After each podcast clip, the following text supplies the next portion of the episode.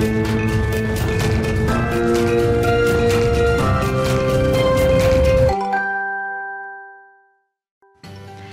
Bonjour à tous et bienvenue dans Smart Boss, le nouveau rendez-vous dédié aux patrons.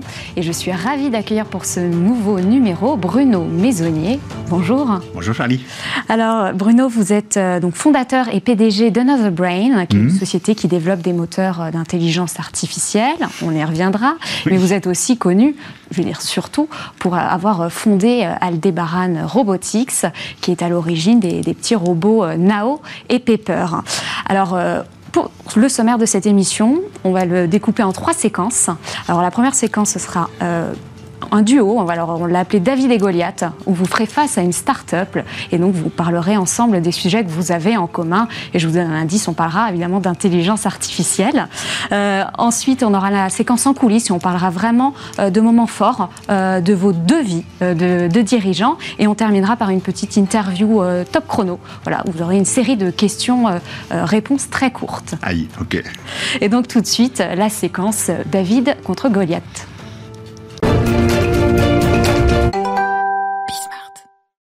Pour la séquence David rencontre Goliath, et voilà euh, Bruno, la start-up qui va te faire face, parce que j'ai le droit de te tutoyer, tu m'as dit ça entre-temps, euh, ça va être William Bonjour. Bonjour William. Euh, tu es le, fondateur et le PDG donc, de 22, qui s'écrit donc XXII, qui utilise l'IA pour sécuriser donc, les lieux, mais aussi pour améliorer les opérations, soit pour les entreprises et les collectivités. Mm. Alors tu n'étais pas là pendant le sommaire, mais, mais donc j'ai rappelé que Bruno a fondé Aldébaran, d'ailleurs, je corrige. Et, euh, et, il a donc créé Nao et Pepper, ces, petits robots dont tu as dû entendre parler. Mais il y en avait aussi un troisième. Est-ce que tu te rappelles le nom du troisième? Le troisième Je suis mal. Non. Roméo. Bien. Merci d'avoir soufflé. Euh, non, jamais. Complice, mais jamais soufflé. c'est interdit. bon, alors, euh, vous avez tous les deux en commun l'intelligence artificielle, donc on va évidemment un peu parler de ça. Mm. évidemment, de ChatGPT. Alors, très rapidement, euh, tous les deux, en quelques mots, si je vous dis euh, chat GPT, est-ce que vous êtes bluffé ou alors est-ce que vous êtes blasé? Allez, William. Pas bluffé, pas blasé, c'est cool. C'est euh, de la recherche qui existe depuis quelques années, une superbe interface, une interaction avec le monde réel et, donc du coup tout le monde peut s'en servir. Donc pour nous, ça ouvre un peu plus le marché, ça permet de parler d'IA et ça permet de mettre ça dans les cerveaux de tout le monde. Après, ça va trouver petit à petit ses positionnements. Donc pour moi, c'est une avancée, mais c'est pas encore ce qu'on fait. Ce qu'on fait, c'est du temps réel, de la reconnaissance d'objets, etc. Donc c'est l'étape d'avant et ça peut même nous servir à nous. Bruno Moi, je vais le dire autrement. Euh, moi, ce qui m'intéresse toujours dans les, dans, les, dans les, questions, quand on aborde les sujets, c'est la temporalité. C'est-à-dire, est-ce qu'on se préoccupe de ce qui est aujourd'hui donc aujourd'hui, bah, ça a un côté bluffant, mais ça a un côté limité. Ou est-ce qu'on s'occupe du nouveau chemin que ça ouvre vers où ça va mm. Et ça, je trouve ça hyper bluffant. Donc oui, c'est hyper bluffant. Mm. Euh, moi, je trouve ça génial. Mm. Euh, ça a des tas de limites, donc ça n'empêche pas qu'il faut trouver des façons de faire encore mieux, ou en tout cas sur d'autres plans, ce qu'on fait, ce que tu fais, etc. Mais, mais intrinsèquement, ça ouvre des possibilités. C'est bluffant ce que ça va permettre. Maintenant, c'est un coût colossal en termes de données, en termes d'énergie, ce qui est un problème monstrueux on n'a pas encore suffisamment parlé, mais évidemment, hmm. euh, on a, ce sera des sujets qui seront évoqués. Euh, L'IA, quand on est une start-up, c'est quoi? C'est facile de travailler euh, C'est une croisade. c'est une croisade parce que c'est à la croisée des chemins finalement entre de la recherche fondamentale, des laboratoires, de l'état de l'art, des choses scientifiques, mathématiques hyper complexes d'un côté, et de l'autre, tout le monde a l'impression de très bien comprendre comment ça marche, mais veut pas encore l'acheter parce que le marché n'est pas complètement ouvert et on ne sait pas exactement ce que ça va apporter à quels endroits. Donc en fait, on a l'impression d'être un petit peu entre deux mondes, celui de la deep tech profonde qui doit être financé et on doit attendre de la performance, et de l'autre côté, bah, celui du scale où tout le monde dit mais attends ton truc ça pourrait se vendre un peu partout. Et donc du coup, bah, le marché est pas là, donc c'est un petit peu difficile. Après, c'est un sujet plutôt sympa donc on est souvent invité ou on nous dit jamais non dans les rendez-vous. Il faut faire attention à comment on construit l'entreprise et comment on vend aussi nos prévisions, à tous ces fonds d'investissement, etc. Mais non, on le vit bien. On est au centre de quelque chose, comme dit Bruno, c'est une révolution, c'est un chemin. Là, il s'ouvre quelque chose de dingue en fait. Et on a l'impression d'être les pionniers, donc on a l'impression de construire les premières briques, quoi. C'est un peu ça. Oui, ouais, ouais, c'est mm. un peu ça. Mais j'aime bien ce que tu disais sur cette tension, mm. euh, euh, parce qu'en fait, pour moi, il y a deux types de, de, de boîtes, de startups qui font de l'IA. Il y a celles qui appliquent qui utilisent des moteurs d'IA qui sont inventés par d'autres Mm. et qui font juste que les décliner dans tel ou tel domaine. À ce moment-là, c'est de l'application de ce que les Ouais. autres font. C'est pas technologiquement très compliqué, il faut le faire euh, très bien, mais c'est pas ça qui va donner une souveraineté à la France. Euh, si on veut être- avoir une souveraineté, ça veut dire qu'il faut qu'on ait nos propres moteurs d'IA qui ne marchent pas du tout comme ceux des Américains et des autres. Et donc le deuxième sujet, c'est d'inventer ces moteurs d'IA. Il y a des boîtes qui sont là-dessus pour inventer des IA de nouvelle génération. Mais alors là, on est exactement dans ce que tu disais comme tension. Les fonds d'investissement, BPI, etc., tout le monde dit, bah, c'est de l'IA, il y en a plein qui en font, euh, ils ont déjà des résultats, pourquoi toi t'en as pas Ouais. Bah ouais, mais nous on cherche à faire la génération d'après. Nous on cherche à faire, et on va y arriver, Ouais. on cherche à faire mieux que les GAFAM, que les Google, Facebook et les autres. Et donc ça, ouais, on est dans l'IA, ouais, ça vous intéresse, mais il faut pas compter sur des résultats dans trois mois, six mois ou, euh, ou trois ans. Quoi. Exactement. Enfin, si, trois ans, si, c'est possible, mais, mais c'est les ordres de grandeur, c'est plutôt ça les ordres de grandeur. Et donc, on ne parle pas, euh, parler des, des, des GAFA, c'est-à-dire que tu ne parles pas aux concurrents quand tu travailles dans l'IA Tu te sers. Alors les GAFA, malheureusement, ils ont créé plein d'outils dont on est obligé de se servir au début quand on veut commercialiser, quand on veut pas perdre du temps à tout refaire et tout refaire les réseaux de neurones existants. Donc euh, les Google, etc. Oui, on se sert de TensorFlow, de tout ça et on, et on construit par-dessus ces modèles, beaucoup. Mais non, on essaie de faire gaffe quand même, parce que eux, ils essayent de rentrer chez les petits clients que nous on atteint, mais eux, ils n'y arrivent pas parce qu'ils sont trop bas et ils vont pas aller sur des POC à 30 000 euros, les GAFAM. Donc du coup, nous, on les prend. Mais on les intéresse très vite parce qu'en fait, on voit que le scale est possible à l'intérieur et derrière ces POC à 30K. Et donc, du coup, bah, ils commencent à regarder eh, tu veux pas mettre ta solution sur notre cloud pour essayer d'héberger, donc récupérer de la donnée, récupérer du trafic et du GPU, hein, du coup, le calcul de GPU. Et donc, du coup, potentiellement, pourquoi pas nous racheter à terme? Donc, du coup, faut faire gaffe. Il y a une stratégie à Ouais. mettre en place et il faut pas tout dire se servir d'un peu de tout le monde, connaître tout le monde, montrer des gros cas d'usage qui les intéressent, mais rester un peu discretos quand même. Ouais, euh, je, pareil, je complète, d'accord avec William. Euh, en fait, tous ces outils d'IA, c'est une nouvelle boîte à outils. C'est une boîte à outils avec des chats GPT, des modèles génératifs, du deep learning, etc. etc. C'est une nouvelle boîte à outils qui permet de faire des choses. Mais il y a, il y a 40 ans, moi je me souviens, j'avais travaillé euh, à l'époque à, à être un des premiers à mettre des micro-ordinateurs dans une banque, des PC. Euh, Il y a des PC qui sont arrivés, c'est une nouvelle boîte à outils, puis après il y a eu Internet, et puis et à chaque fois, il y a des boîtes qui vont, qui se ruent dessus, et il y en a d'autres qui mettent 30 ans avant de s'équiper. Donc là, on sait qu'il va falloir que tout le monde s'équipe, parce que tout le monde aura besoin, ça va apporter à tout le monde de certains des outils qui sont dans cette boîte à outils. Et donc, tu as des gens qui appliquent ces outils dans un domaine, tu en as d'autres qui rajoutent quelques outils au passage, puis tu en as d'autres qui essaient de faire carrément une autre boîte à outils. Voilà, c'est un, un peu ça le, le panorama. Et moi, je suis assez d'accord avec ce que dit William. Je pense que 100% des boîtes en France qui améliorent des choses autour du deep learning euh, ou qui utilisent le deep learning, dès qu'ils vont trouver un truc intéressant, ils vont se faire acheter par les Américains et ça va ne faire qu'aider les Américains à accroître leur avance. La seule façon d'avoir de la souveraineté, c'est d'inventer des outils euh, propres à la France. Et on sait faire ça, c'est dans l'ADN de- des, des Français, ça. C'est c'est exactement l'ADN français. C'est là-dessus qu'il faudrait qu'on se focalise tous. Ça, tu n'as pas prévu de te faire acheter Non, pas encore. Mais c'est vrai que c'est tentant, hein. enfin, pour, pour augmenter le truc. On a des approches, et on a des approches qui sont pas du tout sur les mêmes valorisations. Et on a aussi des marchés, je vois, pour distribuer dans, la, dans, dans tout ce qui est restauration rapide, mon produit, bah, en fait, ça va 15 fois plus vite aux US. Donc si je déménage tout à l'heure, j'aurai une boîte avec beaucoup plus de potentiel. Donc j'essaie de me battre, j'aime parier à la France. Mais bon, Mais, c'est vachement important parce que la question telle que tu la poses, elle donne l'impression, tu vas pas te faire acheter, que Hmm. on se fait acheter juste par cupidité, juste pour faire des multiples, etc. Mais la vraie vie d'une start-up, quelle qu'elle soit, le premier objectif de n'importe quelle start-up, c'est de survivre. Et pour survivre, ben, on a besoin de cash tant qu'on n'a pas déjà une. Et donc, si à un moment donné, le seul qui te met du cash à la hauteur de ce qu'il faut, c'est un Américain, bah, t'auras pas le choix. Ouais. Donc, en fait, faut bien comprendre le truc. C'est l'objectif d'une start-up, c'est de survivre en essayant de développer des choses singulières. Et si tu as besoin de fric pour ça et que et que t'en trouves pas en France parce que t'en trouves pas pour une raison ou pour une autre, bah, tu vas le chercher ailleurs. Et puis même, il y a un petit marché en France, t'as vu Ouais, ben Donc, oui. euh, C'est soit investisseurs, soit Bien même sûr. les clients, quoi. C'est léger. Ouais. Hmm. Bon, toi, ça va, tu as levé il y a 20, 22 millions d'ailleurs, en, clin d'œil. euh, On a essayé de- Au nom de la, de la start-up, il n'y a pas très longtemps. Oui, Donc, euh, il y a c'est 5 mois. encore, Mais euh, ça part vite quand même. Ouais, c'est sûr. On espère que tu vas pas tout brûler tout de Non. suite quand même. Bah, écoute, merci beaucoup William. Je sais Merci, que c'est déjà Avec terminé, mais c'est très gentil d'être venu en tout cas. Voilà, C'était super. parler à cool. Bruno. Ouais, merci à toi, Bruno. Et je peux rajouter un mot sur William? Oui. Oh, C'est un, c'est un mec qui, humainement, est top. D'abord, ah, sur des, des, valeurs humaines. non, mais c'est vrai, humaniste, individuel, etc. Et je trouve que c'est génial. Mm. Mais aussi, quand il faut se battre contre des GAFA, si je prends cet exemple-là, mm. tu as besoin d'avoir quelqu'un qui est un peu structuré, charpenté, et, mm. qui n'hésite pas à y aller. Hein. S'il faut donner un coup de boule, il faut donner un coup de boule. Ah, eh ben, la plupart des gens ont pas cette double casquette, etc. Et lui, il a les deux, et il est vraiment impressionnant. Sincèrement, merci. merci beaucoup. Je te renvoie le compliment. Tu es l'inventeur de mes rêves. Vraiment. Merci. Bah, merci beaucoup. D'amour en live, t'as vu, c'est dingue. Qui s'attendait à des matchs. merci. Merci beaucoup. Et tout de suite, on va passer à la séquence en coulisses. Et donc maintenant, la séquence en coulisses. Alors Bruno, on va parler quelques moments clés un petit peu de...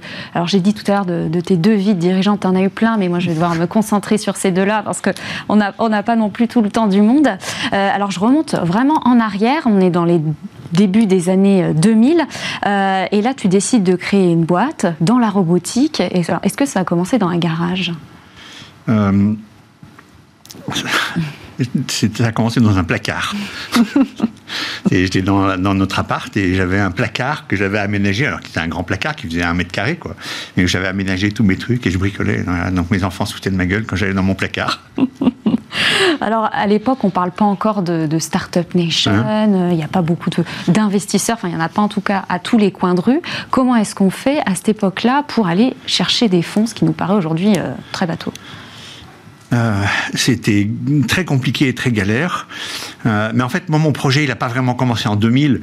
Euh, enfin, j'ai déjà eu l'occasion de le dire, mais moi, j'ai vraiment commencé quand j'étais tout gamin en échec scolaire et qu'un jour, j'ai trouvé un bouquin de, les comics américains, là, les, les, les Superman, Spider-Man, pardon, dans un hall de gare et en lisant ça, les super-héros, ils étaient tous, ils volaient, ils étaient invincibles, donc c'est pas drôle, c'est facile, quoi.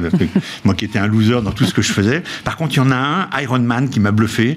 Lui, il a aucun super-pouvoir. Il s'est conçu son super-pouvoir. Il s'est fabriqué son armure et son super-pouvoir.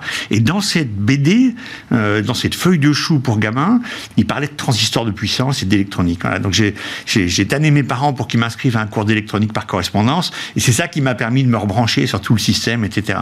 Du coup, dès que j'ai eu 13-14 euh, ans, j'ai commencé à faire des robots et je me suis dit, je veux faire des robots. Voilà. Donc, donc je suis parti, mais comme je connaissais rien, j'étais naïf, euh, béotien dans tout ça, les entreprises, l'entre-gens, tout ça, moi, je n'étais pas du tout là-dedans. Mais en fait, je me suis défini ça un peu comme une espèce d'utopie directrice, en disant, bah, le jour où je serai prêt, je le ferai. Et en attendant, bah, il faut que j'accroche un peu toutes les cordes à mon arc. Donc, j'ai été euh, dirigeant de banque, j'ai travaillé dans des pays étrangers, mais tout ça, c'était avec une espèce d'utopie directrice qui était d'être prêt quand, quand ça serait le bon moment. Et en 2004, je me suis lancé. Mais du coup, en 2005, enfin, j'ai créé je me suis lancé en 2004, mais j'ai créé Aldébaran en 2005, en juillet 2005. Mais quand j'ai créé l'entreprise, j'avais mis un petit peu d'argent de côté. J'avais été directeur de banque et pas dans une banque un peu risquée comme des banques suisses ou d'autres, euh, dans une banque qui était au contraire très, euh, très le bon sens, voilà, on va dire comme mhm. ça. Euh, ce qui fait que j'avais un peu d'argent. J'ai pas eu à lever des fonds tout de suite. j'ai commencé avec mon argent.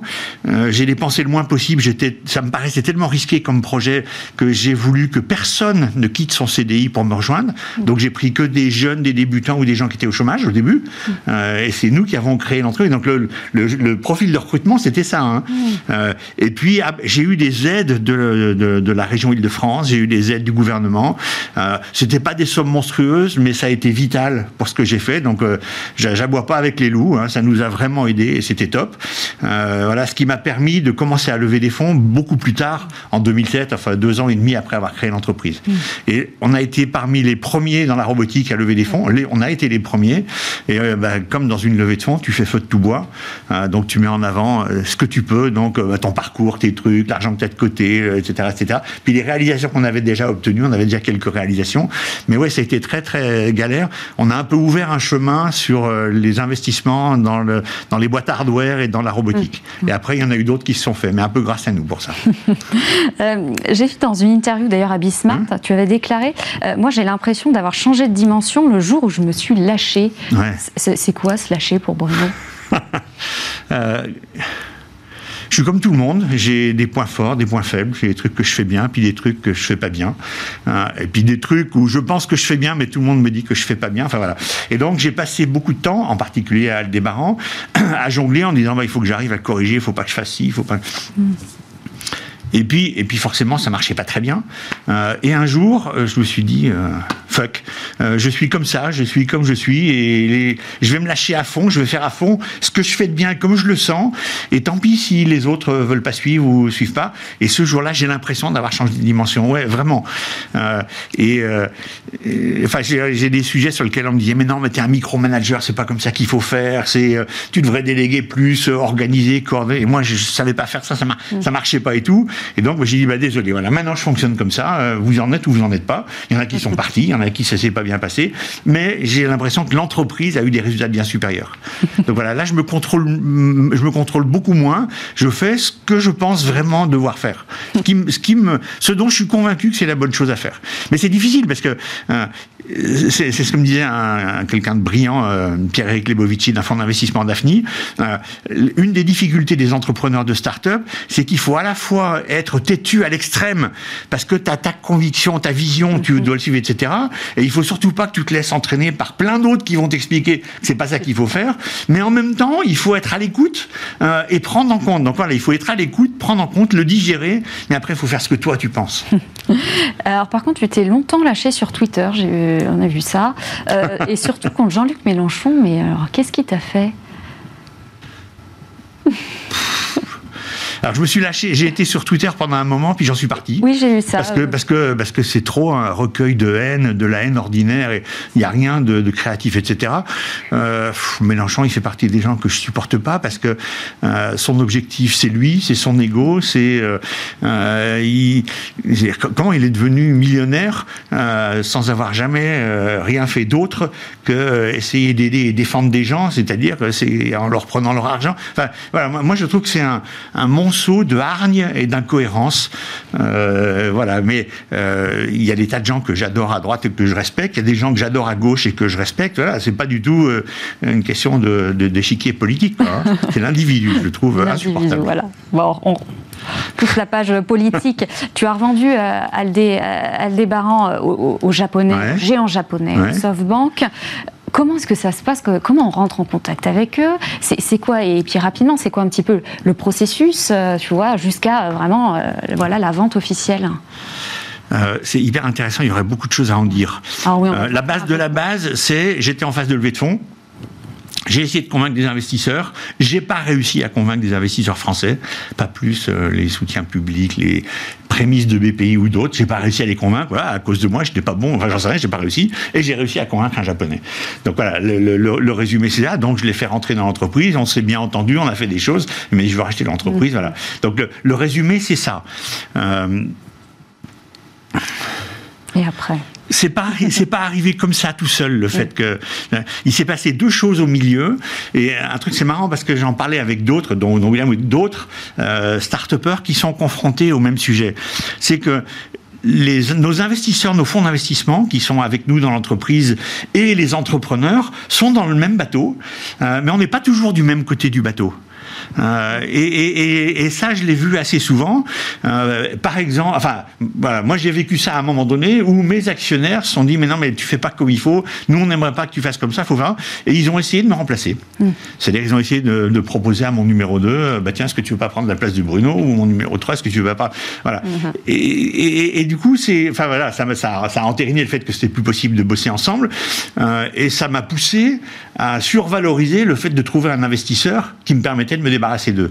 Voilà. Donc il y a des choses qui se passent comme ça, c'est-à-dire que mm, que ce soit des, fonds d'investissement privés, voire des fonds d'investissement publics, euh, le grand opérateur, etc., il n'est pas toujours, même s'il le pense, il n'est pas toujours en faveur des startups et des, entrepreneurs, il les aide pas toujours. Hein. Il les aide pas toujours. Moi j'ai vu euh, une boîte dans laquelle j'ai investi euh, pendant la période du Covid, euh, dans lequel le représentant de cet organisme passait son temps tous les mois lui demander des nouveaux prévisionnels, ça, parce que plein de choses changeaient et tout. mais à un moment donné, l'entrepreneur, lui, il avait autre chose à faire que de faire des, des, tableaux Excel et des présentations. Voilà, donc il avait. Et, et les craintes de cet investisseur, qui étaient leurs craintes personnelles, il les transportait sur l'entreprise en détournant le CEO de ce qu'il avait à faire. Mm. Voilà. Donc euh, il y a des choses comme ça. Mm. Donc il y a des investisseurs, je ne veux pas dire le contraire, qui sont super bons, qui comprennent bien, qui se placent au bon niveau. Euh, et selon la période de l'entreprise, le bon niveau, c'est d'être tatillon, scrogneux, etc. À d'autres moments, c'est d'être beaucoup plus global, généraliste et, ou, euh, ou, stratégique. Voilà, il y en a qui se placent au bon niveau, et il y en a vraiment qui se placent pas au bon niveau. Et il faut y faire attention quand on est entrepreneur et qu'on cherche à lever des fonds. Mm. Surtout, oui. En ce moment, avec la crise de financement qu'il y a aussi dans l'écosystème startup. Euh, ensuite, tu as quitté SoftBank. Euh, comment est-ce qu'on fait pour, euh, pour divorcer de Masayoshi Son? Ah, Ça, c'est c'est parfaitement normal, logique, inévitable, j'ai envie de dire. une start-up française un, groupe géant japonais, 90 000 salariés à l'époque, mm. donc une énorme structure et puis une petite groupe. un français, un japonais. Des chocs culturels, il y en avait tout le temps. C'était, euh, il y a un moment où je lui ai dit, écoute, euh, voilà, moi j'en peux plus. Mon objectif, c'est pas de me battre contre toi euh, sur le truc. Donc, si tu veux faire ce que tu veux, bah, rachète-moi et puis vas-y. Mais voilà, moi je, je peux plus. Quoi. Mon objectif, c'est pas de passer mon temps à me battre contre des Japonais. Et c'était, c'était des conflits positifs, parce qu'à un moment donné, on a proposé le nouveau robot qui nous était demandé, Pepper. Donc, on a montré Pepper. Tout le monde est resté sur le cul en disant, waouh, c'est ça. Il a expliqué à ses équipes qu'il pourrait en faire beaucoup de choses. Mhm. Et donc, euh, allez-y, euh, vendez, occupez-vous-en. Et je me suis retrouvé à discuter avec tous les directeurs des, business lines de, de, ça. Mais les directeurs des business lines, c'est des gens qui, dirigent chacun 10 000 personnes, 20 000 personnes. Enfin, c'est des, des gens qui sont installés, etc. Et, et moi, j'étais rien à côté d'eux. Et du coup, il fallait que je passe mon temps à composer avec des gens mhm. qui savaient pas vraiment ce que c'était qu'un robot, ce qu'il fallait en faire, etc. Donc, à un moment, ma vie, ma vie était devenue un cauchemar. Mhm. Voilà, donc, ça a été, ça a été un peu ça le, sujet. Et c'est une des raisons, je pense, quand il y a des divorces, il y a ça. Et l'autre raison, c'est euh, quand on a besoin de fonds, parce qu'une entreprise a besoin de se développer, de vivre. Et si on n'a pas d'autre solution que, ben on, voilà. Mais là, c'était pas ça en l'occurrence. à l'époque. D'accord. Et donc après, tu as fait un, petit break, hein, évidemment. C'est normal, un petit road trip, je crois, en Amérique en moto, en moto. Euh, c'est Enfin voilà, c'est nécessaire là quand on voilà, après une énorme aventure entrepreneuriale et, avant d'en lancer une autre, de faire ce, ce break. Euh, je ne sais pas si c'est nécessaire dans l'absolu. En tout cas, moi, j'en avais besoin. Avec le, le, double prisme, c'est d'abord, euh, ouais, ça a été intense. Que n'importe quelle aventure euh, entrepreneuriale, c'est intense. On fait que ça, on ne pense qu'à ça, et, quand on bosse pas, on y pense. Donc c'est 7 jours sur 7, tout le temps, tout le temps, tout le temps, même quand on est en vacances, etc. Voilà, donc il y a un moment donné où il y a besoin de prendre un peu de recul. Mais non, c'était même pas ça. C'est que j'avais vendu à SoftBank correctement, donc j'avais un peu d'argent, donc j'aurais pu arrêter de bosser. Et donc je voulais me poser la question. Non, mais en fait, je peux faire ce que je veux de ma vie, mais qu'est-ce que je veux faire de ma vie? Et alors, je sais pas si c'est les mecs qui sont moins bien préparés que les femmes ou, euh, si c'est tout le monde, mais je sais pas comment on pose cette question et comment on répond à cette question. Donc, j'ai eu besoin de partir presque en état de méditation. Donc, j'hésitais à aller faire du bateau pendant longtemps ou de la moto, c'est un peu pareil. j'ai fait de la moto, ça m'a permis de décanter et, j'ai su ce que je voulais faire. Et après, donc, tu as monté cette Brain, donc dans l'intelligence artificielle. Et est-ce que, tu vois, quand on est entrepreneur dans, l'IA comme ça, est-ce qu'il faut forcément être, du coup, un, tu l'as évoqué tout à l'heure avec William, il faut être un défenseur de la souveraineté non, non, pas du tout. Il faut pas, non, pas du tout. Euh, chacun choisit son créneau, chacun. Moi, une des raisons pour lesquelles j'ai créé une boîte et je, euh, enfin, ça peut paraître con, mais non, je vais commencer par les vraies, les, raisons les plus fortes. Les, raisons, c'est j'ai des enfants euh, qui n'ont pas envie de voir un père retraité, oisif, etc. Parce que la meilleure éducation qu'on donne à ses enfants, c'est le modèle. donc, ça a été un des éléments forts. Mais le deuxième élément fort, c'est j'avais une perception de ce qu'il fallait faire pour inventer une nouvelle IA bien plus puissante que le deep learning. Euh, et je me suis dit, mais je peux apporter ça à la France. Et, pour moi, la France, c'est pas du tout un truc euh, naïf et gnangnan, etc. Enfin, c'est une valeur forte. Euh, je suis très attaché aux valeurs fortes françaises. C'était déjà le cas dans la robotique. C'est vrai dans d'autres passions que j'ai, la paléontologie ou je sais pas quoi. Enfin, on vient beaucoup des Néandertals, mais c'était euh, principalement en France, Espagne, nord de l'Italie. C'est, voilà. Donc pour moi, j'ai un attachement profond à des valeurs profondes de la France. Et je me suis dit, mais je peux apporter, si j'y arrive, à la France un, un leadership mondial sur une nouvelle façon de faire de l'IA. Donc ça a été ça a été un, de mes objectifs. donc c'est pour ça que j'ai créé l'entreprise. Et dans une interview, j'y pense, parce que tu, tu, as dit en France, on, on, sait innover, on sait créer. Hein ça, on le voit avec les startups qui nous entourent, mais on ne sait pas vendre. Comment est-ce que toi, tu as appris à vendre et comment est-ce que tu vends aujourd'hui euh, Solution euh, Another Brain, qui est plutôt dans l'industrie? Euh, La vraie réponse, c'est mal. Il faut que je dise comme ça, parce que c'est vrai que la culture, euh, l'ADN français, alors c'est pas tout le monde, etc., mais l'ADN français, c'est de l'ingénierie disruptive, de la science et de l'ingénierie disruptive, euh, ce qu'on appelle communément le système D, etc. En France, on s'est inventé des trucs auxquels les autres ne pensent pas et tout. Euh, mais c'est vrai dans des domaines technologiques, c'est vrai dans le domaine, j'en sais rien, de la planche à voile, c'est vrai dans le domaine du Hoover qui a été fait. voilà. Donc il y a un certain nombre de choses. En France, on sait faire ça, et moi, il me semble semble que les pouvoirs publics devraient capitaliser sur cet ADN français plus que d'essayer d'être des suiveurs agiles de ce que font les Américains ou les autres. Bref, mais ça, c'est ça c'est un premier truc. Maintenant, c'est pas parce qu'on a que qu'on sait pas vendre quand même. Donc, on sait aussi vendre, on sait aussi faire de la production de l'industrie, mais c'est moins le cœur de l'ADN français. Et, aussi bien Aldébaran que, que Another Brain maintenant sont des entreprises dont le cœur est quand même plus de fournir des solutions technologiques innovantes. Euh, et c'est vraiment ça notre cœur. Alors, chez Another Brain, on a vraiment deux piliers. On est en train d'inventer une IA de troisième génération qui fonctionne un peu comme le cerveau, et donc qui sera plus puissante que le deep learning et que tous les autres, vraiment, mais on n'y est pas encore, mais on est en train de faire. Et à côté de ça, on décline notre savoir-faire dans des technologies au service de l'industrie. Et on a une offre qui marche vachement bien, qui a été benchmarkée par des grandes automobiles, enfin, j'ai pas le droit de dire les noms, mais qui est benchmarkée comme étant meilleure que celle de euh, Google Industries, Amazon Industries, Microsoft, etc., et quelques grands de, l'image processing, on va dire, industriel. Donc on a une vraie offre, et là maintenant on est en phase de vente, et, euh, et du coup, ce que je fais, le mieux que je fasse, c'est je ne m'en occupe pas. Donc j'ai une équipe qui est structurée autour de Anne-Sophie, qui est une, femme qui est incroyable, qui est CEO euh, dans l'entreprise, et voilà, et on, et, on est en train de vendre, mais ça marche, et, mais parce que j'ai pris des gens, pas moi, quoi. Très bon conseil, voilà, de aux entrepreneurs. Eh ben, merci. Et maintenant, on va passer euh, donc à la troisième séquence, qui est donc la séquence l'interview top chrono.